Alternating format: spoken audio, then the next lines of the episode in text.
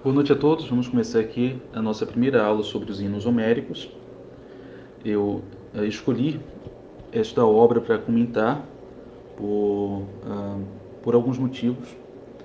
Primeiro, para cumprir aquilo que se, que se requer uma formação uh, em artes liberais, no que diz respeito ao componente da gramática, que não é tal como nós conhecemos a partir das aulas de gramática na educação moderna apenas o ensino de regras, eh, de normas a respeito do bom uso da língua. Qualquer tratado medieval de gramática no conjunto do trivium viria com pelo menos citações dos melhores trechos de grandes autores. É, é muito comum, há diversos documentos, há inclusive estudos sobre esse tipo de seleção que era feita. E em geral, por incrível que pareça, os educadores cristãos não se sentiam nem um pouco preocupados em colocar autores pagãos, porque o importante ali uh, era sobretudo a excelência. É claro que trechos muito licenciosos eram uh, retirados, a fim de que não afetassem uh, moral e espiritualmente o jovem aluno.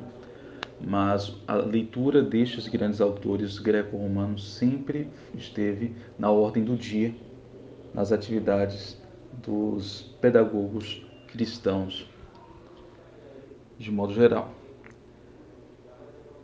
E em segundo lugar, porque uh, o objetivo aqui, tal como já começamos a fazer nos encontros semanais, voltemos a fazer as nossas aulas sobre as grandes epopeias de Homero, a Ilíada e a Odisseia. Mas essas obras são mais extensas, muitas pessoas me apresentam dificuldades, principalmente de cultura mitológica, não conhecem muitos personagens, suas histórias, ou conhecem pouco, não o suficiente para entender uh, o que ele representa, o, o que versão mitológica está sendo utilizada ali. Então, os hinos homéricos, além de, eu não vou, parênteses, eu não vou discursar longamente sobre a história dos hinos, daria uh, um curso inteiro só sobre esse tema. Uh, não há, na verdade, a questão homérica de que com a qual trabalham muitos filólogos clássicos é, chega à conclusão quase geral de que não tenha existido uh, este poeta único.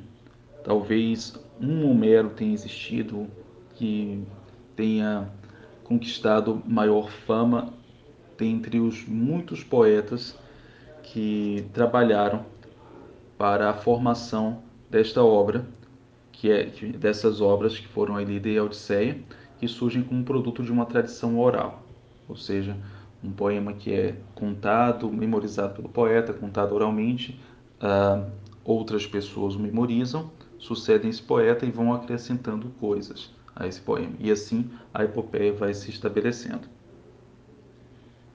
Então, eh, se há esta dúvida quanto à existência deste poeta, há ainda dúvida se teria sido o mesmo poeta que escreveu a Ilíada e a Odisseia e os hinos homéricos. Eles são chamados de hinos homéricos porque há uma semelhança muito grande de estilo. São poemas, usam a mesma métrica, são hexâmetros, são poemas escritos em hexâmetros, tal como a Ilíada e a Odisseia, e por isso são assim chamados. Mas não há nenhuma certeza. De qualquer sorte, são poemas muito bem escritos, são poemas belíssimos e que, na minha opinião, servem de excelente preparação ao leitor que pretende, ao jovem leitor que pretende uh, se aventurar na leitura das epopeias, dessas grandes epopeias que são a Ilíada e a Odisseia. Então eu vou ler um trecho pequeno do hino uh, a Afrodite, é o hino número 5. Eu uso a edição da, da Unesp, uh, não poderei compartilhar o trecho do poema, mas indico fortemente, indico-lhes fortemente que adquiram. É uma edição muito bem feita, capa dura, vem ensaios, algumas imagens, ensaios sobre os hinos. Uh, os comentários que eu farei não estão no livro. Na verdade, eles trazem ensaios que aprofundam algum tema muito específico, também ajudam a compreender o poema, mas ah, não é exatamente um comentário didático, como este que eu pretendo fazer, a fim de auxiliar o, leitor que não tem muita experiência com, ah, com um texto clássico, certo? Então eu vou ler aqui ah, um trecho pequeno, depois vou comentar. Muito bem. E no número 5, a Afrodite. Conta-me, musa, sobre os trabalhos de Afrodite de ouro, de Cíperes, que fez nascer o doce desejo nos deuses, e submeteu a raça dos homens mortais, dos pássaros vindos de Zeus e todas as feras selvagens, que a terra nutre em grande número tanto quanto o mar. Todos são objetos de cuidado dos trabalhos de Tereia de bela coroa, mas há três corações que ela não pode persuadir nem seduzir. A filha de Zeus, que porta a égide, Atina de olhos brilhantes. A ela não agrada os trabalhos da dourada Afrodite.